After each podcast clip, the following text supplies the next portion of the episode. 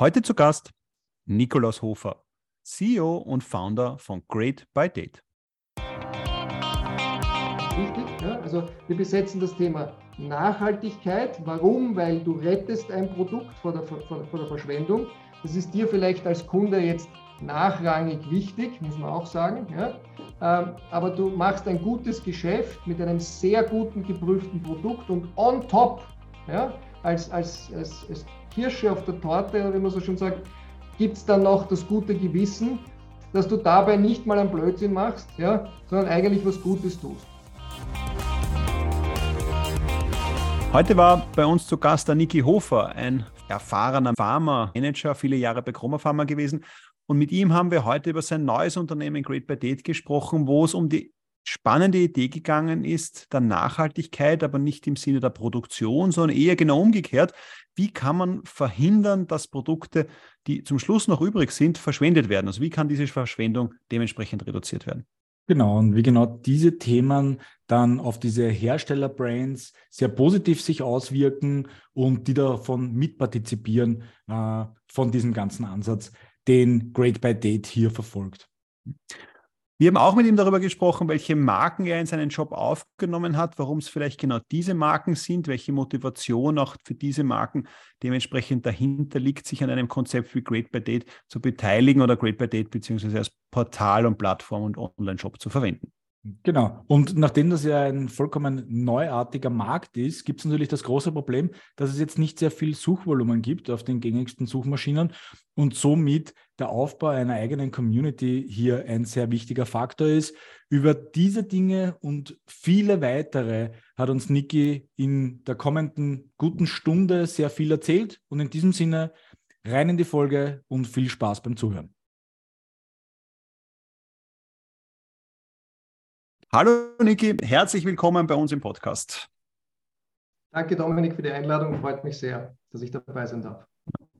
Ja, der René und ich haben sozusagen dich heute eingeladen, weil du mal ein Thema mit uns heute beleuchten kannst, das ein bisschen abseits der klassischen Pharma-Themen sind. Du hast ein Unternehmen gegründet, das heißt Great by Date, hattest aber aufgrund von deiner beruflichen Erfahrung bei Chroma Pharma schon Berührungspunkte mit der Pharmaindustrie, beziehungsweise hast hier aktiv gearbeitet. Kannst du für unsere Zuhörer mal eine kurze Vorstellungsrunde abliefern? Was war so ein bisschen dein Werdegang und was hat dich motiviert, jetzt Great by Date zu gründen? Ja, sehr gerne. Also ich ähm, komme aus Wien, habe eine, eine klassische äh, Karriere hingelegt, so mit, mit Youth-Studium und, und, und MBA und, und all dem, was dazugehört. Ähm, aber war nie als Jurist gearbeitet, hat mich auch äh, irgendwie nicht ähm, wirklich gereizt. Ich habe irgendwie empfunden, dass da nicht sehr viel Wertschöpfung in der Form des Berufes liegt, obwohl das natürlich in Wahrheit nicht stimmt. Aber es hat mich nie gereizt und bin also schnell äh, danach im, im Pharma-Management gelandet. Ähm, habe dann sieben Jahre im internationalen B2B-Vertrieb gearbeitet, äh, war dann auch fünf Jahre selbstständig als, als Berater in, in, Themen Vertriebseffizienz, Produktivitätssteigerung und so weiter tätig. Und dann hat es mich wieder zurückgezogen zur Chroma Pharma, wo ich dann weitere acht Jahre äh, gedient habe, sozusagen, diesmal als, als Business Development Manager und, und war für die strategische Unternehmensentwicklung äh, verantwortlich. Das heißt, das ganze Thema Pipeline Management, was bringen wir als nächstes, äh, wohin geht die Reise, so diese klassische drei, fünf, sieben Jahresplanung, sehr viel Merge and Acquisition gemacht, sehr viel Joint Ventures, sehr viel gereist, sehr, sehr viel gesehen äh, und sehr viele Deals im Bereich B2B gemacht. Ja. Das ist zwar, ähm, war sehr interessant, äh, wie gesagt, sehr, sehr viel erlebt. Ähm, aber was mir immer so ein bisschen abgegangen ist, ist, ich hätte wahnsinnig gerne mal einem Endkunden etwas verkauft. Ja, und das ist irgendwie nicht, äh, hat mich nicht losgelassen. Und wann immer ich das in, in meinem alten Job versucht habe, es war immer jemand anderer dafür zuständig. Und ich konnte mich eigentlich nicht wirklich ähm, da äh, verwirklichen. Ja? Und habe auch immer ein bisschen so im Hinterkopf geglaubt, ich könnte es besser, ja? muss ich auch dazu sagen. Äh, also das ist so ein bisschen ähm, dann wie Verhungern vor dem vollen Teller. Äh, und, und äh, was mir wahnsinnig liegt, weiß ich nicht, aber es reizt mich jedenfalls, ähm, Konzepte, tragfähige Konzepte zu entwickeln. Ja? Und das habe ich in meinem alten Job auch versucht. Aber da war halt auch nicht immer Platz für tragfähige Konzepte und es war halt auch nicht meine end, äh, endgültige Entscheidung. Das heißt, diese Leidenschaft, ein Konzept zu entwickeln und es quasi zum Leben zu erwecken, habe ich nicht wirklich ausleben können. Ja? Und, und äh, habe schon innerlich lange Zeit da nach etwas gesucht, wo ich sozusagen eine, eine, eine Ab, einen Abzweiger nehmen kann. Und das ist dann äh, eines Tages wirklich passiert. Ich bin kann mich noch gut erinnern, in einem äh, Seminar gesessen, eh von meinem alten Arbeitgeber. Das war nicht wahnsinnig spannend.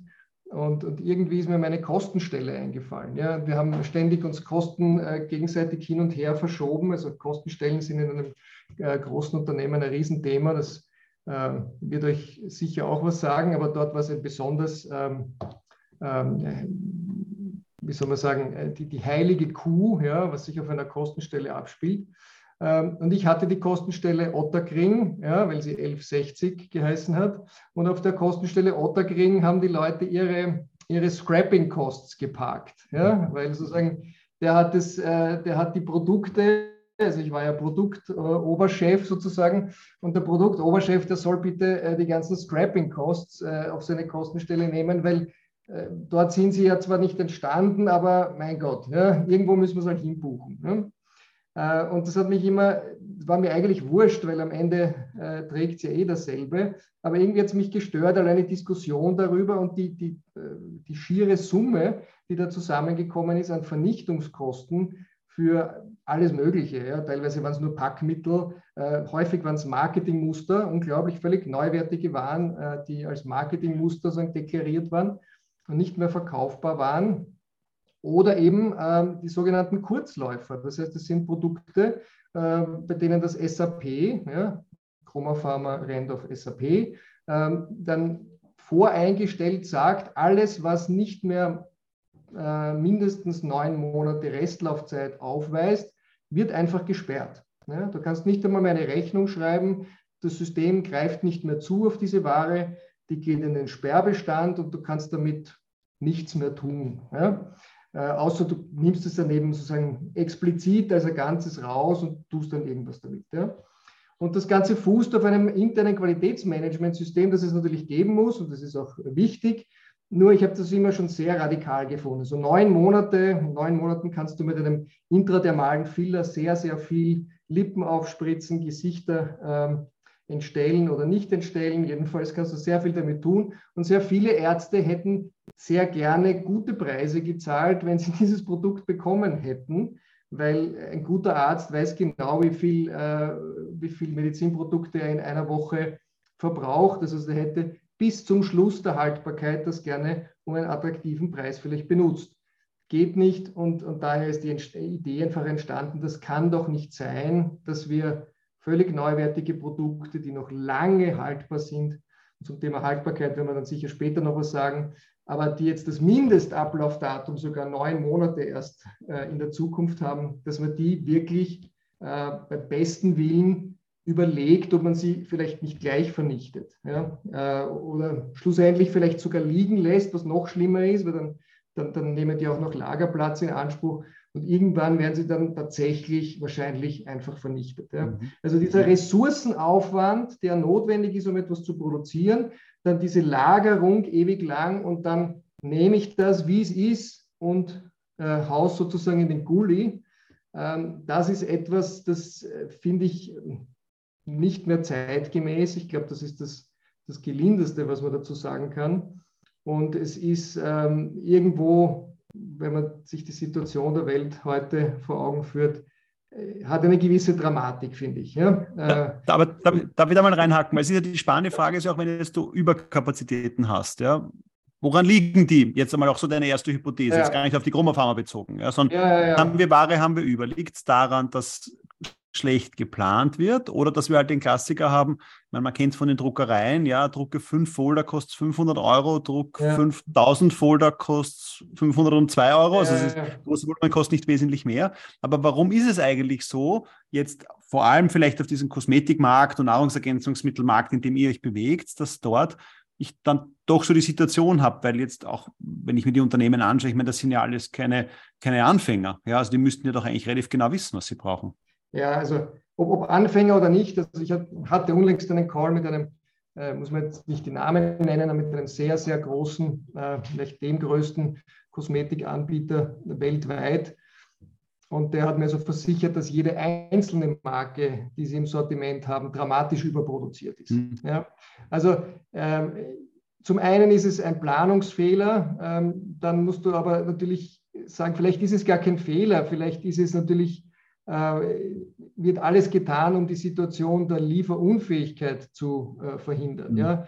Du musst natürlich einen gewissen Buffer ein, einplanen, weil du für den Luxusfall des, des zu großen Absatzes ja irgendwie auch gewappnet sein musst. Ja? Mhm. Äh, jeder will ständig alles kaufen, äh, also lieferfähig zu sein ist das Allerwichtigste.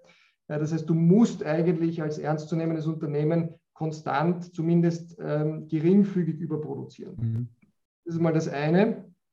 Das kann man den Unternehmen nicht einmal zum Vorwurf machen. Es ist auch ganz wichtig, dass wir mit dem, was wir tun, äh, in keinster Weise diesen Fingerzeig praktizieren wollen. Also wir wollen nicht irgendwelche schlimmen äh, Geheimnisse aufdecken.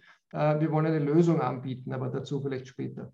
Aber es ist den Unternehmen mit Sicherheit nicht vorzuwerfen. Kein Unternehmen produziert gerne zu viel. Das ist ein Unsinn. Ja, das mhm. bringt gar nichts außer Probleme. Mhm. Aber natürlich musst du auf der sicheren Seite sein. Aber was du sagst, ist völlig richtig. Die kleineren Marken müssen äh, chargenweise produzieren lassen, sehr häufig.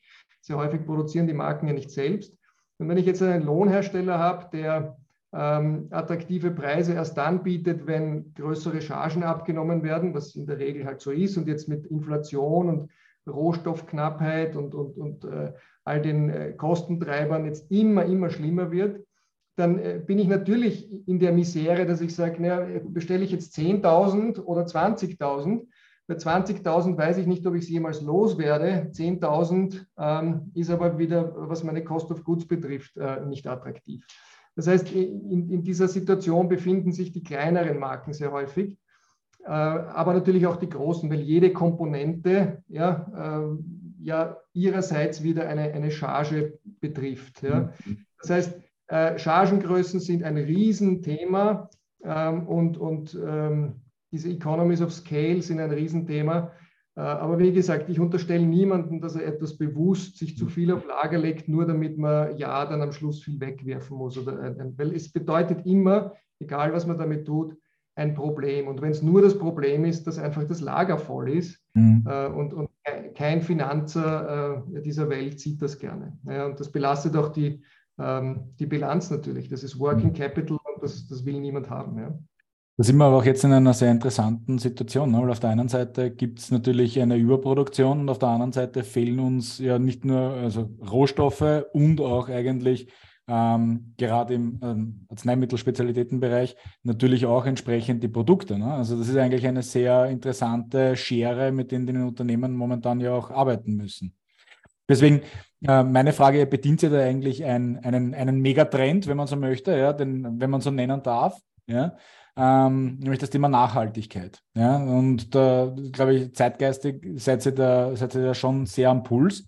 Wie ist denn aus dieser, aus dieser Idee dann tatsächlich ein Produkt oder eine Unternehmensidee entstanden? Und wo hast du irgendwie gewusst, okay, das könnte tatsächlich was werden? Also, ganz lustigerweise ist das innerhalb von fünf Minuten passiert. Äh, und ich habe seit diesen fünf Minuten an diesem Konzept nicht eine einzige Schraube mehr gedreht. Ja?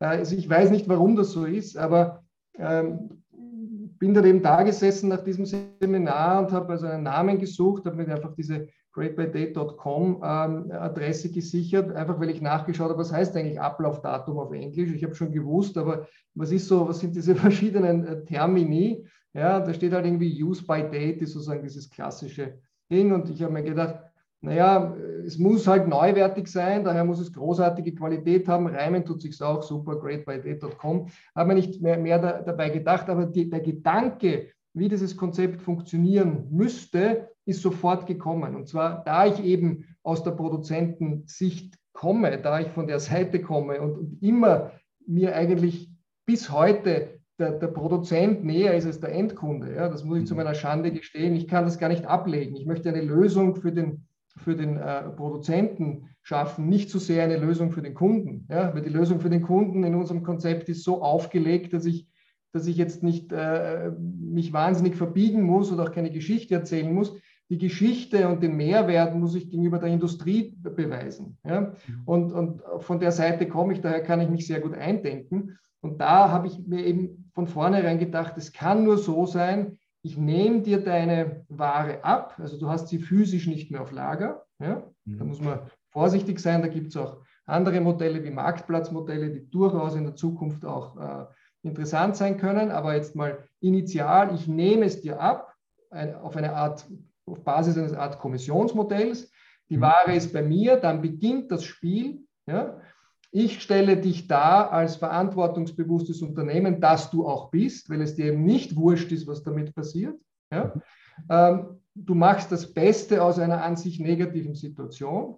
Wir bringen das sozusagen zur Sprache und, und stellen das Produkt, aber auch dich als Hersteller auf eine Art Podest ja, und schauen, dass wir in enger Zusammenarbeit, und das ist das, was uns so unterscheidet von, von allen anderen Plattformen, wir tun uns sozusagen die Arbeit an, mit dem Hersteller selbst an der Vermarktung zu arbeiten. Mhm. Also in enger Kooperation mit dem Hersteller sagen wir, das ist das Produkt.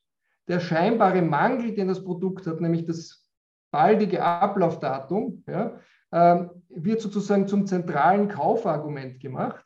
Kann man auch noch darüber sprechen, was ist das Kaufargument wirklich. Aber an sich von der Idee her war es von Anfang an so, ich nehme ein quasi mangelhaftes äh, Produkt, stelle es auf ein Protest, applaudiere dem Hersteller, dass er das tut, stärke daher die Herstellermarke und schaffe einen neuen Zielkunden für die Marke, einen Zielkunden, den Sie heute vermutlich noch nicht targetet mit dem, was Sie sagen, eigentlich in Ihrem Kerngeschäft machen. Mhm. Mhm. Ja? Und von dieser Idee bin ich keinen Millimeter abgewichen nicht, weil ich so gescheit bin, sondern weil ich dauernd diesen, diesen Social Proof bekommen habe von außen, dass das schon passt. Ja? Also das, das ist schon, der Deal ist schon okay. Ja? Die, mhm. die, äh, und da, diese, dieses Give and Take, das, das geht schon auf. Ja? Natürlich mhm. liegt die Krux jetzt im, im, im Detail, ja? nämlich geht der Business Case auf, wie viel Rabatte darf man geben, aber auch diese ganze Rabattgeschichte, immer nur in Verbindung mit dem Ablaufdatum, und das ist ja das Einzigartige bei uns, wir geben niemals einen Rabatt und, und der steht nicht in einem klaren Kontext zum Ablaufdatum, mhm. ganz, ganz wichtig,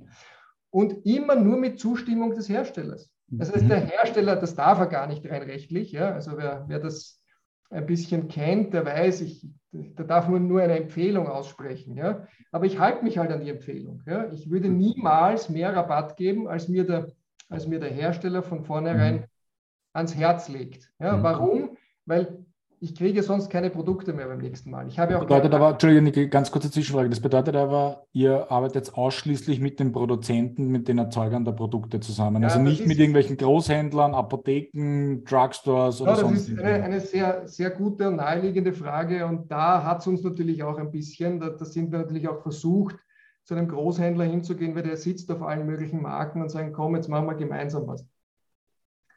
Äh, ja und nein. Also es wäre theoretisch möglich, auch im Handel was zu machen und so über die Hintertür an den Hersteller heranzutreten und zu sagen, schau, jetzt haben wir das gemacht. Gefällt dir das und willst du nicht mit uns quasi strategischer Partner langfristig sein? Aber was wir langfristig nie wollen, ist losgelöst zu sein von der Marke. Die mhm. Marke soll das unbedingt für sich wollen. Ja? Mhm. Das ist unser Anspruch, weil wir sonst abgeschnitten von der Marke mhm. finde ich, keine langfristige Zukunft haben. Wenn der Markeneigentümer seine Vorteile des Konzepts nicht sieht, ja, die nicht erkennt, dann ist das kein Partner für uns. Ja. Dann kann das ein einmaliges Ding sein, aber der muss das wollen ja, und der muss das gut finden und, und deswegen tun wir uns jetzt auch in der Außenwirkung so viel an. Warum mhm. greifen wir da so rein und machen wirklich sehr viel äh, äh, Öffentlichkeitsarbeit? Weil wir wollen, dass die Marken so auf uns aufmerksam werden und sagen, genau so möchte ich haben, dass mein Name dargestellt wird, dass mein Produkt dargestellt wird, weil ich erstmal, wenn mir das Thema wichtig ist und ich eine, eine super neue Zielgruppe ansprechen kann und weil das Thema einfach heiß ist. Das Thema Nachhaltigkeit ist heiß, aber wir sind nicht per se nachhaltig, sondern wir machen einfach ein Angebot an die Industrie, dass sie ihrerseits nachhaltig sein können. Ja? Mhm. Äh, weil wir per se als E-Commerce-Plattform wir, wir, sind nur insofern nachhaltig, dass wir CO2-neutral äh, an die Kunden verschicken. Aber in mhm. Wahrheit erbringen wir eine, eine Serviceleistung für die Marken im Sinne der Nachhaltigkeit. Mhm. Aber gehen wir vielleicht nochmal ganz kurz, damit jetzt alle, die uns zuhören, das Geschäftsmodell nochmal verstehen oder euer, ja. euer Angebot verstehen. Ich versuche es mit eigenen Worten zusammenzufassen und bitte bestätige oder korrigiere, was ich vergessen habe. Im Großen und Ganzen ist es so, ich gebe euch auf die Webseite, sehe dann bestimmte Produkte, die abhängig davon, wie lange sie noch haltbar sind, unterschiedliche Rabattstufen haben. Also wenn die Produkte ein bisschen länger haltbar sind, ist der Rabatt ein bisschen geringer. Sind die nur noch kurz haltbar, ist der Rabatt ein bisschen höher. Und dann kriege ich, ich habe jetzt parallel aufgemacht, kann ich mir jetzt von Pure Encapsulations, kann ich mir jetzt kaufen die Vitamin C-Tabletten und die sind minus 50 Prozent und die werden jetzt noch bis Ende Mai 2023 haltbar. Das kann ich bestellen, haue ich in meinen Warenkorb, zahle ich mit meiner Kreditkarte und ihr schickt es mir, es ist Great by Date, schickt mir das dementsprechend dementsprechend zu mir nach Hause. So ist das Geschäftsmodell. Ja. Sehr richtig, ja. Was aber bedeutet, ihr habt jetzt mit Pure die Vereinbarung, dass die zum Beispiel Vitamin C, jetzt sage ich einmal, einen Restbestand hatten, einen Kurzläufer hatten. Das heißt aber, wenn ich jetzt dann zum Beispiel in sechs Monaten bei euch auf die Webseite wiederkomme, weil ich dann meine Vitamin C-Tabletten aufgegessen habe, kann es mir passieren, dass es kein Vitamin C gibt. Absolut. Und dann äh, passiert das Lustige. Äh, wir sind, glaube ich, die einzige Plattform, zumindest die ich kenne, ich kenne nicht sehr viele, muss ich sagen, aber äh, ein bisschen habe ich mich doch schlau gemacht, äh, die den Umstand, dass wir ausverkauft sind, feiern. Ja? Mhm. Also da heißt dann great, sold out. Ja? Ähm, warum? Weil es gibt halt dann von diesem Produkt hier aktuell keine Überproduktion. Das ist für dich als User, der du ein Vitamin C suchst, jetzt nicht unbedingt äh, toll. Ja? Mhm. Äh, das verstehe ich. Aber das ist halt das Konzept. Ja? Mhm. Äh, also wir haben und, und erheben keinen Anspruch auf Vollständigkeit. Ja? Deswegen sind wir auch mit einem kleinen Portfolio jetzt auch online gegangen, weil wo soll die Vollständigkeit beginnen, wo soll sie aufhören? Ja? Mhm. Ähm, und das ist natürlich auch die Krux an dem ganzen, äh, an dem ganzen Proof of Concept, das wir jetzt sozusagen versuchen zu, äh, zu erreichen, ist sozusagen eine gewisse Mindestgröße zu erreichen, mhm. um, um, die Leute immer wieder auf die Plattform zu holen. Es ist natürlich ein, ein, ein, eine Gratwanderung. Aber ja, du hast recht, es ist so. Äh, was ist trotzdem das Ziel? Das Ziel ist eine Art Community, nicht eine Art, eine Community, eine klassische Community zu schaffen, die immer wieder äh, auf die Plattform geht. Es muss einfach cool und trendig und zeitgemäß sein, bei, bei Great by Date mhm. einzukaufen, immer wieder zu stöbern, was gibt es denn jetzt gerade? Ja, vielleicht brauche ich ja was. Mhm. Und natürlich ständig auch über die diversen Kanäle informiert zu bleiben. Naja, Vitamin C ist bald aus, ja, äh, oder Vitamin C ist, rückt jetzt eine Phase vor, ist nicht mehr in der Phase 2, sondern schon in der Phase 3, mhm. hat nicht mehr 40 Prozent, sondern schon, sogar schon 50 Prozent. Schlag zu, solange der Vorrat noch da ist. Ja? Mhm. Das heißt, es ist natürlich eine künstliche Verknappung ja, als Marketinginstrument ja, an unsere äh, marketingaffinen Hörer. Klar, das Prinzip der, der Verknappung ist, ist, bekannt. Bei uns ist es keine künstliche Verknappung, sondern eine natürliche Verknappung. Ähm, mhm. aber das soll natürlich auch ein, ein Treiber sein. Ja? Mhm. Und, und, ja, ich hoffe. Vielleicht auch eine, eine Zwischenfrage, weil ihr habt ja auch eine Konsumentenstudie äh, gemacht, ja, die du ja. uns ja dankenswerterweise im Vorfeld zur Verfügung gestellt hast. Und da wäre auch spannend zu beobachten, dass wenn die Produkte dann tatsächlich rabattiert nicht mehr verfügbar sind, dass die Käuferinnen trotzdem bereit sind, zum Originalpreis beim Hersteller zu verkaufen, bis wieder eine rabattierte Ware da ist. Das heißt, ja. die Win-Win-Situation für die Produzenten ist ja dann eigentlich eine noch größere und, und unterstützt ja eure Story dann noch mehr, nicht? Genau, das war immer auch von vornherein äh, klar. Wir sind unfassbar transparent, ja, also jetzt unfassbar nicht im, sondern im, im maximal denkbaren Sinne. Äh, wir sagen nicht nur dem, dem Kunden, wie viel ist noch da und wann läuft das wirklich ab, ja, was du von sonst niemandem hörst, das heißt, wir geben einen, einen objektivierten äh, Grund für die, für die Rabattierung. Daher fühlt sich der Hersteller hoffentlich auch nicht so bedroht, als würde das vom Grauhandel da kommen. Aber wieder eine andere Geschichte. Aber worauf du hinaus willst, ja natürlich, wir können uns, als wenn wir uns als Partner der Industrie verstehen, müssen wir das bis zum Ende denken.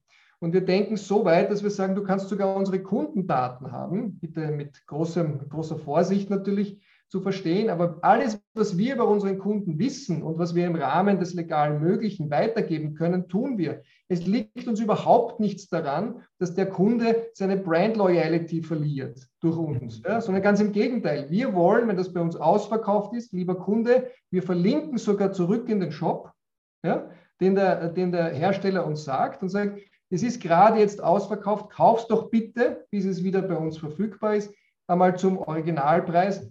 Und wie die Marktforschung gezeigt hat, 42 Prozent der Leute würden das sogar tun, hat uns ziemlich gewundert eigentlich. Ich weiß nicht, ob es eine sozial erwünschte Antwort war oder nicht, aber äh, jedenfalls ein sehr hoher Wert. Was zeigt uns das? Ich kann in einer neuen Zielgruppe fischen und kann sie mir zu Stammkunden erziehen, wenn ich das, mhm. äh, wenn ich das clever als Marke mache. Ja, und kann über, den, über, die, über, die, äh, über das Thema der Nachhaltigkeit mir einen Kunden holen, dem vielleicht die Nachhaltigkeit jetzt gar nicht mehr so wichtig ist. Er hat das Produkt zum ersten Mal kennengelernt, weil er es um einen günstigen Preis kaufen hat können. Jetzt habe ich ihn angefixt, er mag es nicht mehr missen, also kauft es jetzt direkt. Hm. Ja? Aber habt ihr doch immer nachdem es ja zwei, also vor allem der, der, der Kosmetikmarkt, der ein wesentlicher ist, also den du schon lange kennst, wie ist das dort eigentlich mit diesem Thema Brand Loyalty? Also, ich meine, es geht ja genau da jetzt hinein, das hast du natürlich schon ein bisschen erklärt, aber ähm, auch bei Nahrungsergänzungsmitteln fände ich sehr spannend. Jetzt könnte ich ja von mir ausgehen, dass ich sage, mir ist ja wurscht, Hauptsache Vitamin C steht drauf, ja. Aber wie ist da, wie sind da, das ist ja auch ein zentraler Aspekt ja eures, eures Konzepts, ja. Wie brandloyal sind die Leute? Das wissen natürlich, wir haben unterschiedliche Typen, das ist klar, ja. Aber was, was ist da nochmal eure Hypothese dahinter? Naja, ich glaube, dass das ähm, äh, bei allem, was den Körper betrifft, aber das mhm. ist, äh, nicht, dass ich es jetzt genau wüsste. Also ich habe schon viele mhm. Studien zu dem Thema gelesen, glaube nicht, dass, da wahnsinnig, äh, dass es da wahnsinnig tolle Daten dazu gibt. Aber es ist tendenziell so, dass alles, was sozusagen wirkt, entweder sozusagen systemisch, wie ein, wie ein äh, Nahrungsergänzungsmittel oder wenn ich es mir auch nur ins Gesicht schmiere, ähm, es hat eine gewisse Intimität. Ja? Mhm. Äh, und wenn es so weit kommt, dass es eben so nah an mir ist, äh, dann, dann führt das zu einer sozusagen mal höheren Brand Loyalty, als vielleicht, wenn ich mir eine Zahnbürste kaufe, obwohl mhm. Zahnbürste vielleicht auch schon zu nah ist. Ja? Äh, also ich glaube, es ist dem Kunden nicht egal. Äh, bei mhm. dem äh, Überangebot an Marken allerdings ja, mhm. ist man natürlich auch schneller mal ähm, versucht, was Neues auszuprobieren, weil die Produkte unterscheiden sich ja nicht mehr in der Qualität, also kaum, sondern eigentlich nur noch im Branding. Mhm. Und wenn halt die nächste Marke auftaucht mit dem nächsten äh, Wirkversprechen äh, im schöneren äh, Gewand, dann, dann probiere ich das aus.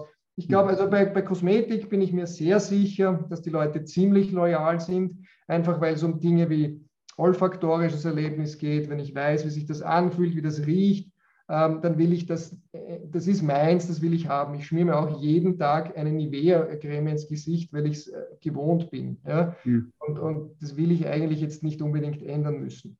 Das mhm. heißt, das glaube ich schon. Bei Nahrungsergänzung glaube ich schon, dass man Brands auch kauft. Also wir haben ja sehr viel mit Pure Encapsulations geredet, eine, glaube ich, weltweit die überhaupt stärkste Marke im, im Bereich Nahrungsergänzung die haben halt äh, dieses Thema sehr gedroschen. Die kommen aus der Apotheke eigentlich. Da ist sehr viel sozusagen Kredibilität aus der Apotheke dabei. Und, und klar, aber auch, äh, ich weiß nicht, äh, Burgerstein zum Beispiel ist ähnlich, hat ein ähnlich seriöses und starkes äh, mhm. Image. Äh, Biogena hat ein ähnlich starkes Image. Das heißt, mhm. unter diesen ähnlich starken Marken könnte ich mir schon vorstellen, dass es dass es auch ein, sozusagen ein, ein Herumspringen gibt. Ähm, also, aber ich glaube im Verhältnis zu anderen Produkten eine, eine höhere Loyalität. Ja gut, da sind wir ja auch schon im Hochpreissegment, ne, was die Nahrungsergänzungsmittel anbelangt. Ne? Also gerade bei Pure und, und Biogene sind wir ja sehr weit oben. Ja. Ich denke, was wo es dann natürlich schon spannend ist, ist punkto Markenloyalität bei vielen Private Labels, gerade im Kosmetikbereich hast du ja viele Private Labels, ja, die aus dem, aus dem Boden schießen, die wahrscheinlich jetzt nicht euren Markt so bedienen können, ja, weil die wahrscheinlich kleinere, kleinere Losgrößen haben, also kleinere Produktionsgrößen haben und wahrscheinlich nicht so viel auf Halde haben, oder siehst du das anders? Nein, nein, das ist nein, nein, genau umgekehrt eigentlich. Ähm, je, je, mehr Private Label etwas ist, desto gefährlicher ist es, dass es, dass es äh, abläuft. Und zwar mhm. eben genau wegen der Chargengeschichte. Ja. Also es gibt äh, Unternehmen wie Biogena, äh, die haben das unter Kontrolle, äh, produzieren für sich, teilweise in sehr kleinen Losmengen äh, und können daher ziemlich gezielt vorgehen, mal einstellen, mal nicht einstellen, mal, mal Gas geben. Mal, mhm. Während wenn du ein Private Label hast, bist du unglaublich, wie gesagt vorher schon, ne, unglaublich ausgeliefert diesen, diesen Bedingungen, die dir dein Lohnhersteller vorgibt. Und da gibt es einfach nur äh, take it or leave it. Ja? Das ist mhm. 10.000 oder nichts. Ja? Mhm. Und wenn du jetzt, wenn, also ich möchte keine neue Kosmetikmarke launchen, ja? ganz ehrlich. Es ist, mhm. es ist unfassbar, wie viele täglich entstehen, aber, aber ich würde das nicht wollen. Ja? Also dich, dich zu differenzieren ist de facto unmöglich. Online-Marketing ist unfassbar teuer. Du hast überhaupt keinen Purpose im Sinne von Purpose. Ja? Du hast mhm. vielleicht ein Wirkversprechen und bist vielleicht cool, aber du hast in, in Wahrheit keinen Purpose. Ähm, und, und die Dinge sind alle irgendwie gleich und du bist eben äh, deinen Produzenten ausgeliefert. Ja? Und du bist ihm wirklich ausgeliefert, weil einmal ein neues Ding zu entwickeln bei einem neuen äh, ist mal mindestens, äh, weiß nicht, 12, 14, 16 Monate mindestens. Mhm. Ja? Darf ich ganz kurz eine, eine Zwischenfrage stellen, Niki? Das heißt aber nur mal Geschäftsmodell jetzt noch komplett abzurunden, die Frage von vorhin. Das heißt, ihr kauft aber all die Produkte von den Herstellern ein, habt selber Lager und tragt eigentlich dann in Wirklichkeit, wenn man so möchte, dieses Absatzrisiko. Naja, wir kaufen sie äh, nicht ein. Also wir kaufen sie erst dann ein, wenn wir sie verkauft haben. Insofern, es ist ein, okay. ein, ähm, okay. ein der, der, Kommission ähnliches Modell. Es ist kein Kommissionsmodell, rein rechtlich gesehen vermitteln wir den Kauf nicht, sondern wir sind Verkäufer. Ja? Weil quasi in dieser juristischen Sekunde das Eigentum auf uns übergeht und wir geben es dem, dem, äh, dem Käufer weiter. Ähm, es heißt Paper Sold Item. Ja? Aber wir nehmen dir es einmal physisch ab. Für dich ist es weg. Ja? Mhm. Ähm, und äh, du gibst uns 500, davon können wir 450 verkaufen. Und mit den restlichen 50 machen wir eine coole Marketingaktion, geben es noch anderen Produkten dazu und äh, bewerben dich dann auch noch so. Und du bekommst die 450 natürlich zum vorab definierten Transferpreis dann gezahlt. Mhm. Ja? Mhm. Das heißt, und das ist, finde ich, eine, das war auch von Anfang an so gedacht, das ist eine, eine faire Splittung der Risiken. Ja? Also wenn ich ein, ein altes Produkt jetzt um den, um den Transferpreis kaufen würde und mir auf Lager legen würde, das wäre cashflow-mäßig nicht darstellbar und das wäre auch eine vollkommen unfaire Verschiebung des Risikos in einer Situation, wo man es gemeinsam tragen muss. Deswegen ist dieser partnerschaftliche Gedanke so zentral. Ja. Mhm. Das ist das wäre eine Risk Delegation, ja, das stimmt. Aber jetzt gehe ich nochmal kurz zum, zum, zum, zum Kundin oder zum Kunden zurück. Ja, jetzt würde ich mal behaupten, aufgrund des Produktsortiments wird sie wahrscheinlich tendenziell stärker weiblich unterwegs sein. Das vielleicht auch nochmal als kurzen Disclaimer. Also wir nehmen jetzt auf, heute ist der äh, 12. April. Es gibt euch seit ein bisschen mehr als einem Monat, glaube ich, live. Ja, also natürlich viele Dinge sind auch noch in der Erprobungsphase, dass wir das einfach nur noch dazu sagen, äh, um dann sozusagen die, die, die, ähm, äh, die, die Tiefe der Erfahrungswerte zu deinen Aussagen äh, dementsprechend einordnen zu können. Aber wenn ich dich jetzt richtig verstanden habe, dann ist ja der Grundgedanke, dass eine Kundin zu Hause sitzt und überlegt, ah, ich bräuchte jetzt entweder Nahrungsergänzung oder Kosmetik und bevor sie jetzt auf irgendwo hingeht, sage ich mal in die Apotheke oder einen anderen Online-Shop, sagt sie, ah, warte mal, ich schaue doch einmal nach, ob es nicht was bei Great by Date gibt, was ich gerade brauchen könnte checkt das dort, wird fündig oder nicht, je nachdem, ob ihr halt Ware verfügbar habt oder nicht. Und dann geht ihre User Journey, endet sie halt bei euch, weil sie die Ware gefunden hat, oder sie geht halt dann weiter zu einem Online-Shop ihrer Wahl, wenn wir jetzt beim Online-Shopping bleiben. So weit wäre ja sozusagen die User Journey. Jetzt ist aber meine Frage, dann habt ihr ja die große Aufgabe, diese Awareness zu schaffen, eben nicht so, Great by Data gibt es pure Vitamin C, sondern Great by Data gibt es nachhaltig Schrägstrich kostengünstig. Ne? Und das ist jetzt nochmal so ein bisschen die Frage, was, auf welches Pferd setzt ihr stärker, beziehungsweise was ist aus eurer Sicht relevanter? Ja, und wie ist so ein bisschen diese Content Journey und auch dieser, dieser Community-Aufbau, weil ihr ja nicht auf das Einzelprodukt abzielen könnt, weil ihr wollt sie nicht positioniert sein fürs Vitamin C. Weil drei Monaten gibt es das vielleicht nicht mehr. Ja? Jein, ja, also es sind sehr viele Fragen, die, die sehr viele Antworten äh, triggern, aber ähm, kann ich es versuchen zu präzisieren? Vielleicht ist ja, die eine Frage, ja. bei welchen dieser Themen, die ihr besetzt, ja. versucht ihr in der Kommunikation top of mind bei den Kunden zu sein, damit ihr die erste Anlaufstelle seid? Danke, René. Bitte gerne. also wir sind, wir sind ganz sicher nicht ähm, äh, diejenigen, die den Preis in den Vordergrund rücken. Ja? Also es fängt einmal damit an, wie schon gesagt, dass, dass äh, es natürlich ein, ein Rabatt da sein muss. Ja, klar. Und der ist aber quasi mit schlechtem Gewissen gegeben, wenn du so willst, ja, äh, da wir wissen, das Produkt ist vollkommen neuwertig. Ja. Aber der Rabatt muss halt sein, äh, da es diesen Zeitfaktor gibt. Äh, aber top of mind wollen wir eigentlich klarerweise sein, eben bei dem Thema End-of-Life-Management. Ja? Also wir sind kein Bestattungsunternehmen, das klingt ein bisschen so, sondern wir haben sozusagen das letzte, das letzte Zehntel des Produktlebenszyklus, wenn du so willst. Ja? Obwohl Produktlebenszyklus was anderes ist, wird, äh, wird, die, wird die geneigte Hörerschaft wissen. Also des, des, des letzten Zehntels des Lebens des Produktes ähm, wollen wir kontrollieren. Ja? Und da wollen wir Profis sein. Und da wollen wir dem Kunden die Sicherheit geben, was immer er da auch kauft, das ist einmal getestet, ganz wichtig. Ja? Also wir besetzen das Thema Nachhaltigkeit. Warum? Weil du rettest ein Produkt vor der, vor, der Verschwendung. Das ist dir vielleicht als Kunde jetzt nachrangig wichtig, muss man auch sagen. Ja? Ähm, aber du machst ein gutes Geschäft mit einem sehr guten geprüften Produkt und on top, ja, als, als, als, als Kirsche auf der Torte, wie man so schön sagt, gibt es dann noch das gute Gewissen, dass du dabei nicht mal einen Blödsinn machst, ja, sondern eigentlich was Gutes tust. Und das soll so ein bisschen dann am Ende schon der Differenziator sein, weil wenn du auf Shop-Apotheke gehst, dann werden dir die Produkte auch nachgeworfen, teilweise mit höheren Rabatten, das muss man ganz ehrlich sagen. Dann kaufst du dort ein Produkt und bitte jetzt nicht Shop-Apotheke, es ist nur ein, ein, ein Aufhänger, es ist nur ein, ein, einer von vielen Shops und dann bekommst du es um 40 Prozent rabattiert und schaust aufs Ablaufdatum und da steht noch genau zwei Monate drauf. Ja? Mhm. Es gibt aber keinen Hinweis, es ist intransparent, es ist insofern auch in gewisser Weise unfair. Ja? Äh, aber natürlich nicht illegal. Warum? Weil du kannst, was immer im, im, im Rahmen der Haltbarkeit sich abspielt, kannst du als Händler äh, einfach in Verkehr bringen. Das heißt, ganz viele Themen und ich, ich verstehe eure Frage, die ist sehr, sehr legitim. Du musst dich schon auf etwas konzentrieren. Und natürlich konzentrieren wir uns in erster Linie auf unseren Purpose, ja, das heißt diese Rettung der Produkte, diese Nachhaltigkeit. Aber natürlich wissen tun wir im Hintergrund, dass sehr wohl äh, der Rabatt natürlich vielleicht für die Kaufentscheidung in erster Linie ausschlaggebend ist.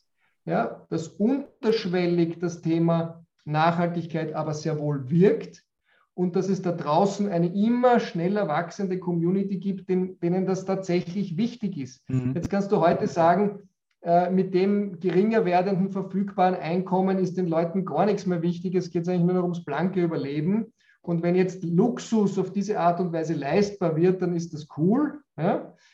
Klar. Ähm, nichtsdestotrotz glaube ich eben, dass Shops wie wir dann einen gewissen Sympathiebonus mhm. haben. Mhm. Ja? Weil sie dann zu all dem, zu all der Rabattschlacht dann noch ein bisschen Sinnhaftigkeit dazu geben.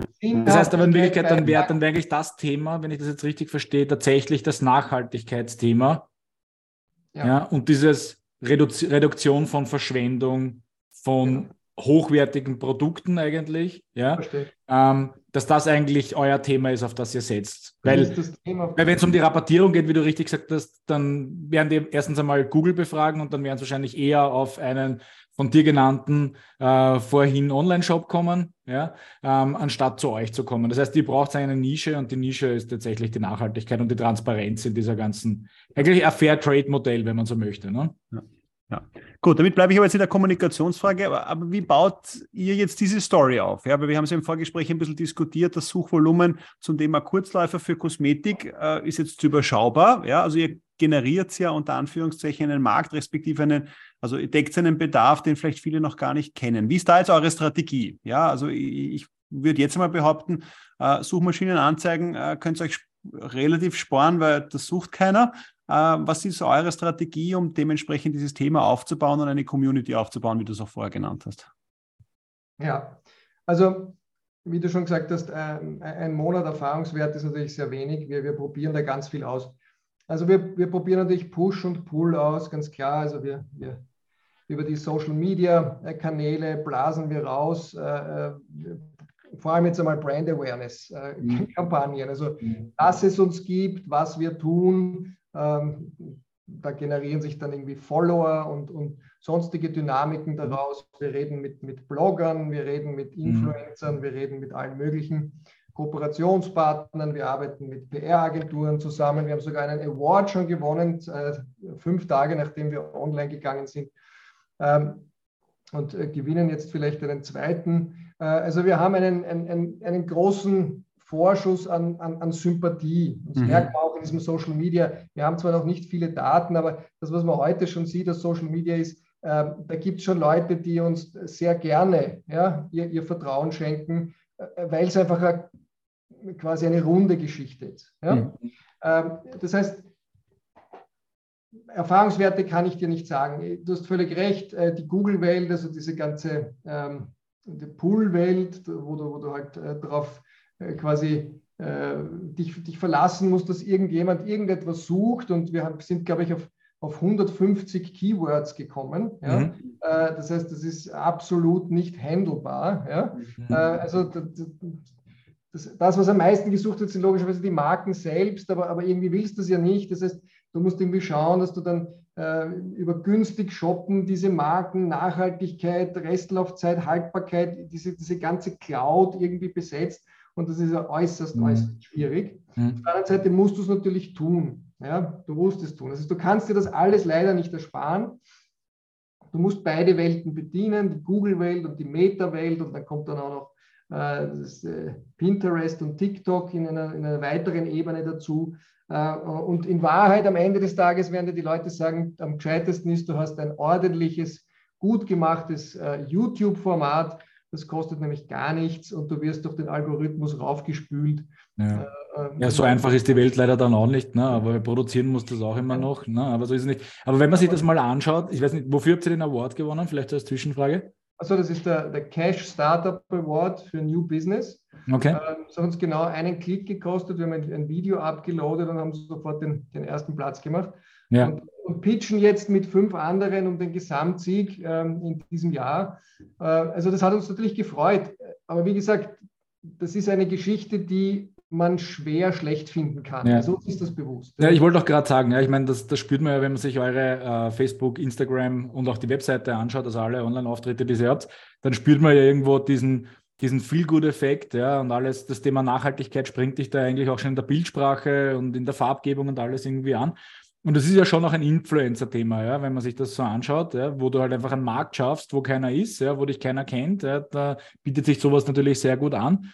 Ähm, wie, wie sind da eure bisherigen, du sagst, ihr sprecht mit Influencern, mit Bloggern und solchen Leuten. Wie, wie hat sich das jetzt in dem ersten Monat, ich schätze mal, ihr habt ja nicht erst seitdem ihr live seid, sondern schon davor mit den Leuten gesprochen. Wie, wie ist da eure Erfahrung? Ja, naja, also wir haben uns noch nicht entschieden. Ich muss das ganz ehrlich sagen. Und wir, ähm, wir haben uns immer schwer damit getan, bevor man einen Online-Shop hat, äh, über den Online-Shop zu reden, ist wahnsinnig schwierig. Ja? Das mhm. hat sich auch nicht das Gute, wir, haben es versucht manchmal. Äh, und dann kommst du immer zurück zu der Frage, naja, was, was, was macht sie, wie schaut das aus, wie funktioniert das? Also es ist einmal ganz schwierig darüber zu reden, äh, wo es noch nichts gibt. Ja? Mhm. Das heißt, wir beginnen jetzt die Fühler auszustrecken, ähm, haben wir mal die, die, die Basisarbeit gelegt ähm, im, im Online-Marketing und da werden wir jetzt noch, äh, auch noch viel besser werden. Äh, haben eine Liste an, an Influencern, haben erst nächste Woche wieder ein äh, großes Event, wo wir die alle äh, sozusagen abgrasen und auch selektieren wollen. Ich glaube, das ist ein ganz, ihr wisst, ihr werdet es wissen, ein ganz, ganz sensibler Bereich, wo man wo man abstecken muss, ähm, auch Sympathie, ja, äh, auch mhm. äh, irgendwo, wo ist der, der, die echte Absicht des, des, des Influencers und des Bloggers. Wir wollen schon mit Leuten zusammenarbeiten, ganz ehrlich. Ähm, und so transparent sind wir auch ähm, mit uns selbst. Ja. Äh, nicht mit Leuten, die in erster Linie sozusagen von ihrem Profitgedanken getrieben sind, sondern die wirklich ehrlich, ja, und genuin für dieses Thema stehen möchten. Ja. Ähm, da geht es auch um, um, um, Aufsichtsrat oder Beirat, äh, Ideen und so weiter. Also mhm. da ist noch sehr viel im Aufbau. Ich, es wäre mir sehr recht, wenn ich da mehr äh, und, und, und konkreteres sagen könnte. Kann ich noch nicht. Aber es ist ganz klar, dass man um, um diese Art der Bewerbung nicht herumkommt. Mhm. Und ich glaube, gerade in unserem Fall, wenn wir Persönlichkeiten finden, die glaubhaft für das Thema stehen, dass uns das sehr, sehr gut tun kann. Ja? ja. Ich meine, es ist äh, generell spannend, ne? weil du, du bist ja in Wirklichkeit in der Situation wie ein Startup für ein Produkt, das es tatsächlich halt einfach so nicht gibt auf dem Markt. Das heißt, du hast kein Suchvolumen, ja, du tust da schwer eigentlich, äh, die, die in die Breite zu gehen, was Keywords anbelangt. Ja, Social Media Kanäle musst du mal eine Community aufbauen. Ja, deswegen ähm, ist ja schon spannend, ja. Und wir werden das auch sicher weiter beobachten. Das ist das nächste Mal, wenn wir dich einladen, Niki, dann wirst du uns schon erzählen, ja, welche Dinge funktioniert haben und welche nicht. Das ist ja schon einmal, ist auch sehr spannend. Ich gar nicht mehr alleine hier sitzen, sondern wer von, von Influencern umringt sein natürlich. es soll dir niemals schlechter gehen, vielleicht. Ja? ja. Ähm, was, glaube ich, in dem Zusammenhang aber nochmal eine spannende Frage ist auch die, die, die Selektion der richtigen Brands. Ja, ihr habt jetzt zum Beispiel Pure, habt sozusagen eine Big Brand. So ein bisschen was ist euer, also welche Rolle spielen die Big Brands? Ich sage, ich behaupte mal, ja, total wichtig, weil wenn ich bei euch hingehe und lauter Brands sehe, die ich in meinem Leben noch nie gehört habe, habe ich natürlich ein totales Problem. Ja? Ähm, aber drehen wir den Spieß noch einmal um. Du hast vorher auch gesagt, du bist auch immer orientiert hin, hin zu den Lieferanten. Mit welchen Argumenten gewinnt man jetzt äh, Pure hier mitzumachen? Ja, weil es ist ja doch, ich darf das jetzt extra formulieren, ein bisschen ein Risiko vielleicht sagen, ah ja, warte mal, da habe ich jetzt eine, eine Geschichte, da gibt es viele Rabatte, äh, wie ist das dargestellt, wie du sagst, also dieses Auftreten. Du hast schon ein paar Punkte vorher genannt, aber vielleicht können wir das nochmal zusammenfassen, mit welchen Argumenten gewinnst du am Ende des Tages jetzt neue Produzenten auf der einen Seite? Und was sind aber, wenn ich das kombinieren darf in der Frage, so Anforderungen auch, die ihr an eure Produzenten habt oder an eure Lieferanten habt, weil so nach dem Motto, wenn ich jetzt sage, lustig, Niki, ich habe da die Dominik, ich schmier mal ins Gesicht Creme, wir sagen, Dominik Lieb, aber die werde ich nicht in meinen Shop aufnehmen. Also diese Doppelgeschichte. Wie überzeugst du und auch was sind eure internen Anforderungen? Ja. Also zuerst mal vielleicht zu unseren internen Anforderungen auch nicht leicht zu beantworten, äh, vor allem am Anfang nicht, weil ja sozusagen es kann ja nicht der Anspruch sein zu sagen, man nimmt nur die nachhaltigsten aller Brands auf. Mhm. Ja? Das ist das wäre eine, eine, eine, eine, falsch, eine falsche Sicht auf unser Nachhaltigkeitsverständnis. Mhm. Ja? Weil unser Nachhaltigkeitsverständnis beruht darauf, zu sagen, wir wollen haben, dass Verbrauch stattfindet, mhm. ja, von dem, was bereits produziert wurde. Punkt. Ja. Da, auch ein nicht besonders nachhaltig produziertes Produkt sollte verbraucht werden oder gerade das sollte verbraucht werden. Ja. Also gerade dort, wo eigentlich zu viele Ressourcen oder die falschen Ressourcen reingeflossen sind, gerade da muss ich schauen, dass es nicht verschwendet wird. Mhm. Das heißt, äh, das ist nicht einfach zu beantworten. Jetzt, wenn du vom, von der Image-Seite kommst, muss man natürlich sagen, die Marken sollen sich untereinander äh, auf unserer Website wohlfühlen. Ja? Das ist so ein bisschen schon äh, der Anspruch. Das heißt, ich kann mir nicht erwarten, eine tolle Marke reinholen zu können, wenn dort äh, Marken sind, die sich mit der nicht vertragen. Ja? Äh, das heißt, es gibt einen gewissen Mindestanspruch an Qualität, wenn du so willst, und Image. Das hat sehr viel mit der Herkunft äh, der, der, der, Inhaltsstoffe zu tun. Man kann ein bisschen was abklopfen. Sehr viel Information bekommt man äh, häufig auch gar nicht. Und am Anfang, wie du dir vorstellen kannst, darf man auch nicht zu selektiv sein. Ja? Mhm. Also es ist ein bisschen hier auch eine Gratwanderung. Aber im Grunde geht es uns darum, wir würden jetzt nicht den, äh, die XY chinesische Marke bitten, uns die, äh, die Produkte aus China zu schicken, damit wir sie hier verkaufen können. Mhm. Ähm, sondern es ist uns wichtig, dass eine gewisse Regionalität da ist, dass das, was hier physisch da ist, verkauft wird. Mhm. Ja? Ähm, das ist immer wichtig. Also es geht sehr viel auch um, um Lieferwege und, und äh, auch hier Nachhaltigkeit. Also man darf das äh, Konzept hier nicht sozusagen verwässern, ähm, wenn man sich die falschen Brands hineinholt. Aber es gibt so viel, also es gibt äh, keinen Mangel an, an, an Brands, die wir gerne haben würden. Jetzt zur nächsten Frage, wie bekommen wir die, die wir gerne hätten? Und das ist natürlich, wie du richtig sagst, ähm, das Schwierigste in der heutigen Phase. Ja? Äh, warum? Weil du kannst diesen Brands heute noch nicht zeigen, äh, wie groß die Community ist, da die Community erst wächst. Ja? Also du hast diese B2C-Ergebnisse noch nicht in dem Ausmaß, wie du sie brauchen würdest, um, äh, um die Brands zu überzeugen. Und das Problem auf der Kundenseite ist, du hast noch nicht genug Brands, um die Kunden wirklich ständig bei Laune zu halten. Und das ist dieses Henne-Ei-Problem, vor dem wir logischerweise, das war auch vorherzusehen, mhm. äh, momentan stehen. Äh, was tun wir aber trotzdem, weil wir die, die Brands überzeugen wollen und wir sind mit, mit einigen sehr guten schon in, in, in engen Kontakt. Wir zeigen ihnen auf, dass es für sie bei uns Vorteile gibt, die sie woanders nicht bekommen. Das ist ganz simpel. Ja. Ähm, das ist erstens einmal der intelligentest mögliche Umgang mit Überproduktion. Da gibt es mhm. ganz, viele, ganz viele Argumente, warum das gescheit ist und warum Vernichten nicht gescheit ist, warum Grauhandel nicht gescheit ist, warum nicht einmal Spenden gescheit ist und selbst abverkaufen oder Marketingmuster geben auch nicht gescheit ist. Also, der, der, also die, die Intelligenz des Vertriebswegs ist das eine. Mhm. Ähm, dann natürlich auch pekuniär ist es interessant, viel interessanter als es wegzuwerfen. Mhm. Äh, eine neue Zielgruppe zu erkunden und sehr viel über diese Zielgruppe zu wissen. Ja? Mhm. Und natürlich eine Gratis-Werbung im Sinne der Nachhaltigkeit zu bekommen, äh, kann hoffentlich schlussendlich sogar sehr, sehr viel wert sein. Heute schauen sich noch nicht viele Menschen an, morgen vielleicht sehr viele. Und dann hat das vielleicht sogar den größten Wert ja, für die mhm. Marke, ist zu sagen, wir applaudieren, weil wir, wie gesagt, niemals negativ sind, sondern bei uns gibt es nur den Applaus, nur den Optimismus, nur das Positive. Danke, dass du da dabei bist. Ja, danke, dass du so verantwortungsbewusst mit diesen Produkten umgehst. Und das Danke auch an den Kunden, dass du es verbrauchst. Ja. Äh, und dieses in diesem Sinne positive dargestellt werden in Bezug auf eine, mhm. vor einer Zielgruppe, die ich heute noch nicht zentral anspreche. Das sind schon, also am Ende des Tages schon viel gute Gründe, äh, warum man sich darauf einlassen kann. Ja? Warum lassen sich die, äh, die Marken nicht blind auf das ein? Es ist ein bisschen eine Vertrauenssache. Ja? Mhm. Ähm, das heißt, äh, ich gebe meine Produkte vielleicht lieber ähm, Flaconi oder Douglas, weil die sind halt schon groß und die werden das schon sicher super machen. Ja? Und die haben schon ganz viele Kunden und da werde ich schon gut aufgehoben sein. Das ist sozusagen die eine Denke. Ja? Ähm, mit dem Namen können wir noch nicht punkten, ist klar. Äh, das heißt, da ist die erste Hürde und die zweite Hürde ist, was passiert mit meiner Brand, was passiert mit meinem Preis? Wird er verwässert? Äh, kommt das wie ein Boomerang zurück? Ja? Mhm. Äh, und, und diese Angst versuchen wir dem, dem äh, Hersteller bestmöglich zu nehmen. Ich glaube, dass gewisse Zweifel, bis es voll bewiesen ist, vielleicht auch legitim sind. Ja? Ähm, aber was wir tun, ist logischerweise, wie schon gesagt, niemals einen unobjektiv äh, äh, gerechtfertigten Rabatt zu geben. Es gibt nur Rabatte, die die Hersteller auch wollen. Ja? Mhm.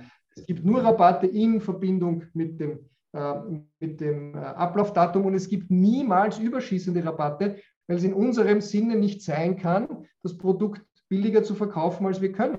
Ja? Mhm. Das heißt, es ist in unserem eigenen Interesse, es um 20 Prozent äh, abzuverkaufen statt um 50 Prozent, wenn es funktioniert. Mhm. Das heißt, dass wir da im gleichen Boot sitzen, dass wir Partner sind und nicht kompetitiver Vertriebskanal, sondern komplementärer Vertriebskanal, das braucht, da muss ich schon auch ehrlich sein, das braucht ordentlich viel ähm, Überzeugung. Ja? Äh, aber es gibt auf der anderen Seite, lustigerweise, je größer und unter Anführungszeichen seriöser die Firma ist, desto offener sind sie. Das hätte ich mir nicht gedacht. Also gerade die Kleinen haben vor dem Thema viel mehr Angst äh, als die Großen. Mhm. Ja?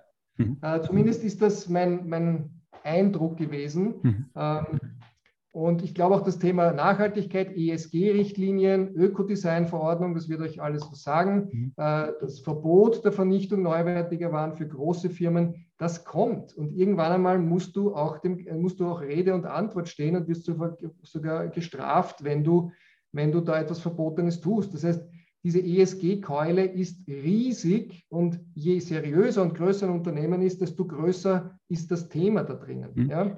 Äh, mittlerweile äh, sprechen die Nachhaltigkeitsmanager überall mit und sitzen gleich neben dem Boss. Ja? Und mhm. das, das äh, hat schon einen Grund. Mhm. Darf ich nochmal nachfragen? Du hast vorhin in einem Nebensatz gesagt, es ist mit euch dann zusammenzuarbeiten besser als Spenden. Ja, das war so, so, so ein Satz vorher, den ich aufgeschnappt habe. Ähm, das ist ja interessant, ja, aber ich könnte sagen, okay, spenden und dann kann ich 100 Fotos machen und dann habe ich halt keine Ahnung, irgendwelchen Leuten, die sich sonst nicht leisten könnten, bla bla, das irgendwie gespendet. Das könnte man sagen, wäre total gut. Warum ist aber zu sagen, so ein Konzept besser als Spenden, beziehungsweise Spenden ja, nicht so optimal? Kannst du das noch die, ja, die also Argumentation also, dahinter? Ja, ja, natürlich. Die, die, die Spende ist äh, zuletzt attraktiver geworden, weil sie steuerlich äh, äh, attraktiver geworden ist. Das muss man sagen, vor allem in Deutschland. Mhm. Das ist das, was für, für die Spende spricht. sonst aus Unternehmenssicht spricht für die Spende, außer dass ich wirklich karitativ, genuin karitativ tätig sein will, eigentlich nichts. Ja? Also mhm. einerseits ist es wahnsinnig schwer zu administrieren, das darf man nicht unterschätzen. Mhm. Ähm, dann gibt es auch nur, also für eine, eine, eine hochpreisige Gesichtscreme, ja, ähm, gibt es auch ganz wenige wirklich passende Zielkunden, so, so blöd das klingt. Mhm. Ja. Der, der, klassische Spendenfall ist einer der, äh, wo du ein, ein, ein, Produkt gerne hättest, das dir wirklich sozusagen fundamental hilft, ja, äh, während solche Produkte dort eigentlich fast als Affront irgendwie aufgenommen werden. Aber das ist vielleicht mehr psychologisch. Aber mhm. was, was, äh, was sozusagen rein äh, betriebswirtschaftlich äh, interessant ist, dass die Spende findet keine neue Zielgruppe. Ja? Also mhm. wenn ich jetzt spende und das äh, Menschen gebe, die sich das niemals leisten werden können, ja, dann ist das, äh, dann, dann gebe ich dem, was nichts kostet, ist nichts wert. Mhm. Also das ist auf gut Deutsch zusammengefasst.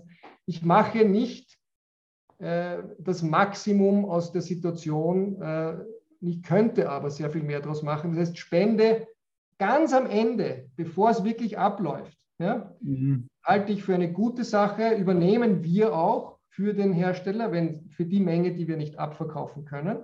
Und daraus kann man dann eine gute Geschichte machen und die ist super. Ähm, aber es darf nicht, wenn das ERP-System sagt Sperre, mein erster Weg sein, das spenden wir. Kann man natürlich machen. Wie gesagt, wenn der Antrieb ein, ein rein karitativer ist, ist das natürlich auch gut, aber betriebswirtschaftlich äh, keine gute. Und wahrscheinlich auch auf die, auf die Marke selber eher äh, negativ einzahlend als positiv, wenn man in, das, in die Richtung Nachhaltigkeit da geht. Mhm. Ja, der, der René hat es vorher angesprochen, ihr habt ja auch eine Studie gemacht, wenn ich da nur einen Satz dazu noch äh, vielleicht ganz kurz nachfragen kann. Gab es da Ergebnisse, die euch überrascht haben? Weil ihr habt es ja gemacht, so nach dem Motto, bevor ihr also wo viele Gedanken, also dein Konzept, ne, also vom Seminar, also eigentlich ja. musstest du ja dich beim Seminaranbieter bedanken, dass er einen schlechten Referenten zur Verfügung gestellt hat. Aber ähm, hat, hat, euch da ein bisschen was äh, überrascht? Du sagst, ähm, damit, damit hätten wir nicht gerechnet? Ja, wie gesagt, die, die ähm, na, also jetzt mal fundamental nicht. Ja? Mhm. Äh, dass 42 Prozent dann zum Originalpreis kaufen würden, das habe ich hochgefunden, hätte ich mir vielleicht 25, 30 Prozent maximal erwartet. Bei den Nahrungsergänzungsmitteln war es übrigens noch mehr, da war es fast 50 Prozent. Mhm. Ähm, was mich tatsächlich gewundert hat, ist, dass das Thema Qualität ähm, so, so entscheidend ist. Aber es ist gar nicht, auf der anderen Seite gar nicht verwunderlich. Also wenn ich mich in diesem sensiblen Bereich des fast schlecht werdenden Produktes oder beinahe schlecht seienden Produktes bewege, ja, also am Ende, ähm, dann dann wird natürlich das Thema Qualität immer, immer interessanter. Ja? Ein frisches Produkt, dahinter frage ich die Qualität nicht. Mhm. Bei einem alten Produkt frage ich mich, naja, gerade bei Naturkosmetik zum Beispiel, die keine Konservierungsstoffe drin haben, ist es nicht vielleicht schon ein bisschen ranzig? Ja? Mhm. Kann auch tatsächlich passieren. Es braucht nur ein bisschen falsch gelagert sein. Es kann ganz leicht passieren bei Naturkosmetik, dass das äh, eintritt. Das heißt, dass das Thema Qualität so wichtig ist, dass die Leute quasi sagen, super, ich bin auch gern nachhaltig, es darf mir nur keine zusätzliche Arbeit machen und bitte eins sage ich gleich, die Qualität muss passen. Mhm. Ja? Kommt überall raus an mehreren Stellen ähm, und das äh, korreliert komplett, ist, dass sie sagen, super Konzept, alles gut, aber bitte verkauft mir keinen, keinen Blödsinn, weil das ist sozusagen, äh, da verlasse ich meine Komfortzone. Deswegen sind wir, und das ist vielleicht das Einzige, was dazugekommen ist von der Ursprungsidee, haben wir uns auch so auf das Thema Qualitätsprüfung versteift, weil wir sagen, das ist ein, ein, nicht wegzudenkendes Element, wenn ich diesen sensiblen Bereich des Endes äh, des Lebenszyklus mir wirklich sozusagen aneigne und sage, da bin ich der Chef, ja, dann muss ich die Qualität unter Kontrolle haben. Ja. Mhm. Und da gehen wir unseren Herstellern unglaublich auf die Nerven. Ähm, mit Analysenzertifikaten sind teilweise Dinge, die sie nicht einmal äh, jetzt äh, sagen, bei der Hand haben. Äh, wir, wir, testen das Ganze danach. Manche denken sich äh, sozusagen ihren Teil, glaube ich, über uns. Ja. Das sind alles Dinge, die wir nicht machen müssten. Es, wir, wir, sprechen von freigegebenen, völlig äh, ohne Zweifel verkaufbaren Produkten. Ja. Mhm. es ist trotzdem extremst wichtig, weil wenn wir etwas verkaufen, was dann am Ende schlechte Qualität hat, ist unsere Geschichte auch schon wieder vorbei. Mhm. Ja. Das ist ähm, unheimlich wichtig. Und dass es den Leuten so wichtig ist auf Basis der, dieser Marktforschung, war ein bisschen ähm, ja, war vielleicht anfänglich ein bisschen verwunderlich. Was klar rausgekommen ist, ist, jeder ist wahnsinnig gern nachhaltig. Ja? Es geht mhm. uns allen so, aber es darf einfach nicht irgendeine Hürde darstellen. Ja? Mhm. Das heißt, diese Niederschwelligkeit des nachhaltigen Handelns, ja, mhm. die ist so extrem wichtig, extremst wichtig. Mhm. Du musst es den Leuten ultra einfach machen, ein gutes Gewissen zu haben. Ja. Komm, was ja, was ja da sicher auch nochmal spannend ist, und ich glaube, da gibt es auch noch wenig Studien dazu, aber die spannende Frage ist, ist ja ein Kunde stringent nachhaltig oder ist er so, wie wir es ja teilweise in der Mode erlebt haben. Also nach dem Motto, die HM-Jean kombiniert mit dem feinen Kaschmir-Pulli von irgendwo. Also eigentlich so, so ein ja. Mix ein bisschen und so nach dem Motto, ich, ich, ich bin zwar geflogen jetzt irgendwo hin, aber dafür kompensiere ja. ich jetzt mit Nachhaltigkeit. Also ich glaube, das ist ja der Spannende. Dafür war ich zu Hause nie mit Auto oder so. Ja, irgendwie sowas. Ja. Also ich glaube, dass dieses Kompensieren, also eh wie du vorher gesagt hast, also man kauft sich auch ein bisschen sein schlechtes Gewissen, konsumiert man sich dann da äh, dementsprechend wieder frei. Ja. Am, am, Ende des Tages ist, ist äh, das, was überbleibt, muss sein, wir hauen nichts weg. Ja. Mhm.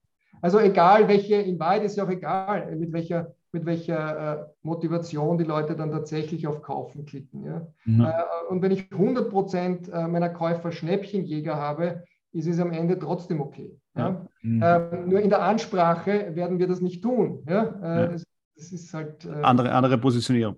Aber damit blicken wir äh, sozusagen in, in, der Zielgerade unseres Podcasts mit dir gemeinsam ein bisschen nach vorne. Ja, also ja. Jetzt gedanklich haben wir schon gedacht, ich muss jetzt so einen Counter machen, wo steht zum Thema, wie wenig ihr final weggeschmissen habt. Ja, schauen wir mal, ob das aufgeht. Also der sollte ja dann sozusagen 100 Prozent verkauft, 0 Prozent dann final dann doch äh, entsorgen müssen oder anders weitergeben müssen. Aber was sind so ein bisschen die Pläne, die ihr jetzt habt, wenn ich mal sage, so die nächsten zwölf Monate? Kommt noch was dazu zu Kosmetik und Nahrungsergänzungsmitteln oder was sind so die großen äh, Milestones, mit denen wir von eurer Seite noch rechnen können?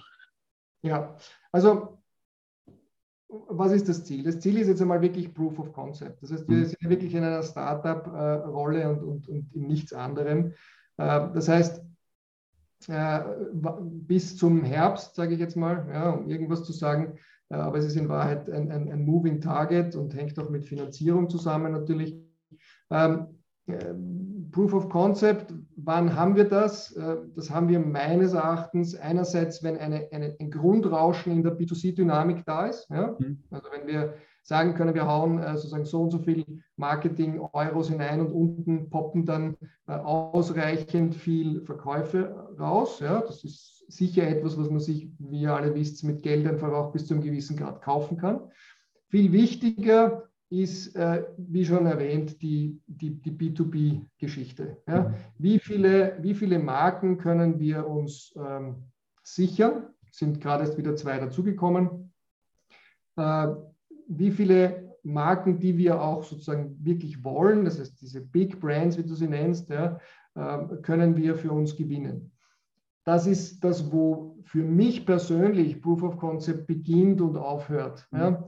Ähm, und das werden wir tatsächlich jetzt in, auf absehbare Zeit nur in der Kosmetik und im, im Bereich Nahrungsergänzungsmittel machen. Vielleicht in der dekorativen Kosmetik, vielleicht im Parfum-Bereich. Äh, äh, das ist, gehört alles so ein bisschen dazu. Mhm. Ja ähm, hat auch, was ich gar nicht gewusst habe eigentlich, dass ein Parfum gar nicht lange hält, maximal fünf Jahre. Mhm. Also Parfums sind eigentlich, äh, äh, wären für uns eigentlich ein Klassiker. Mhm. Äh, das heißt, äh, dieser ganze, diese ganze Wolke ist irgendwie vorstellbar. Das werden wir jetzt momentan nicht verwässern. Ich habe unlängst einen Anruf von einem Freund bekommen, der gesagt, er hat 180.000 Dosen von einem Teppichschaumreiniger, ob ich den nicht verkaufen will, weil die waren für Russland gedacht. Ja? Also, äh, äh, Im Grunde ist der Brand great by date. In dem Moment, wo es ein Date hat, äh, mhm. ist alles möglich. Wir werden das aber nicht machen. Das, das bringt doch überhaupt nichts. Wir müssen unseren, unseren Case zeigen, dass der in der Kosmetik funktioniert. Und dann gehen wir weiter. Wohin gehen wir weiter? Territorial natürlich Richtung Deutschland, ist ganz klar. Deutschsprachiger Raum. Schweiz ist ein eigenes Thema. Sehr, sehr, sehr interessant, äh, was die Kunden betrifft. Sonst äh, rechtlich gesehen äh, eher schwierig. Ähm, es muss sich alles innerhalb der Schweiz abspielen, aber möglich. Ähm, mhm. das heißt, dieser Dachbereich ist natürlich territorial einmal äh, der nächst logische Schritt.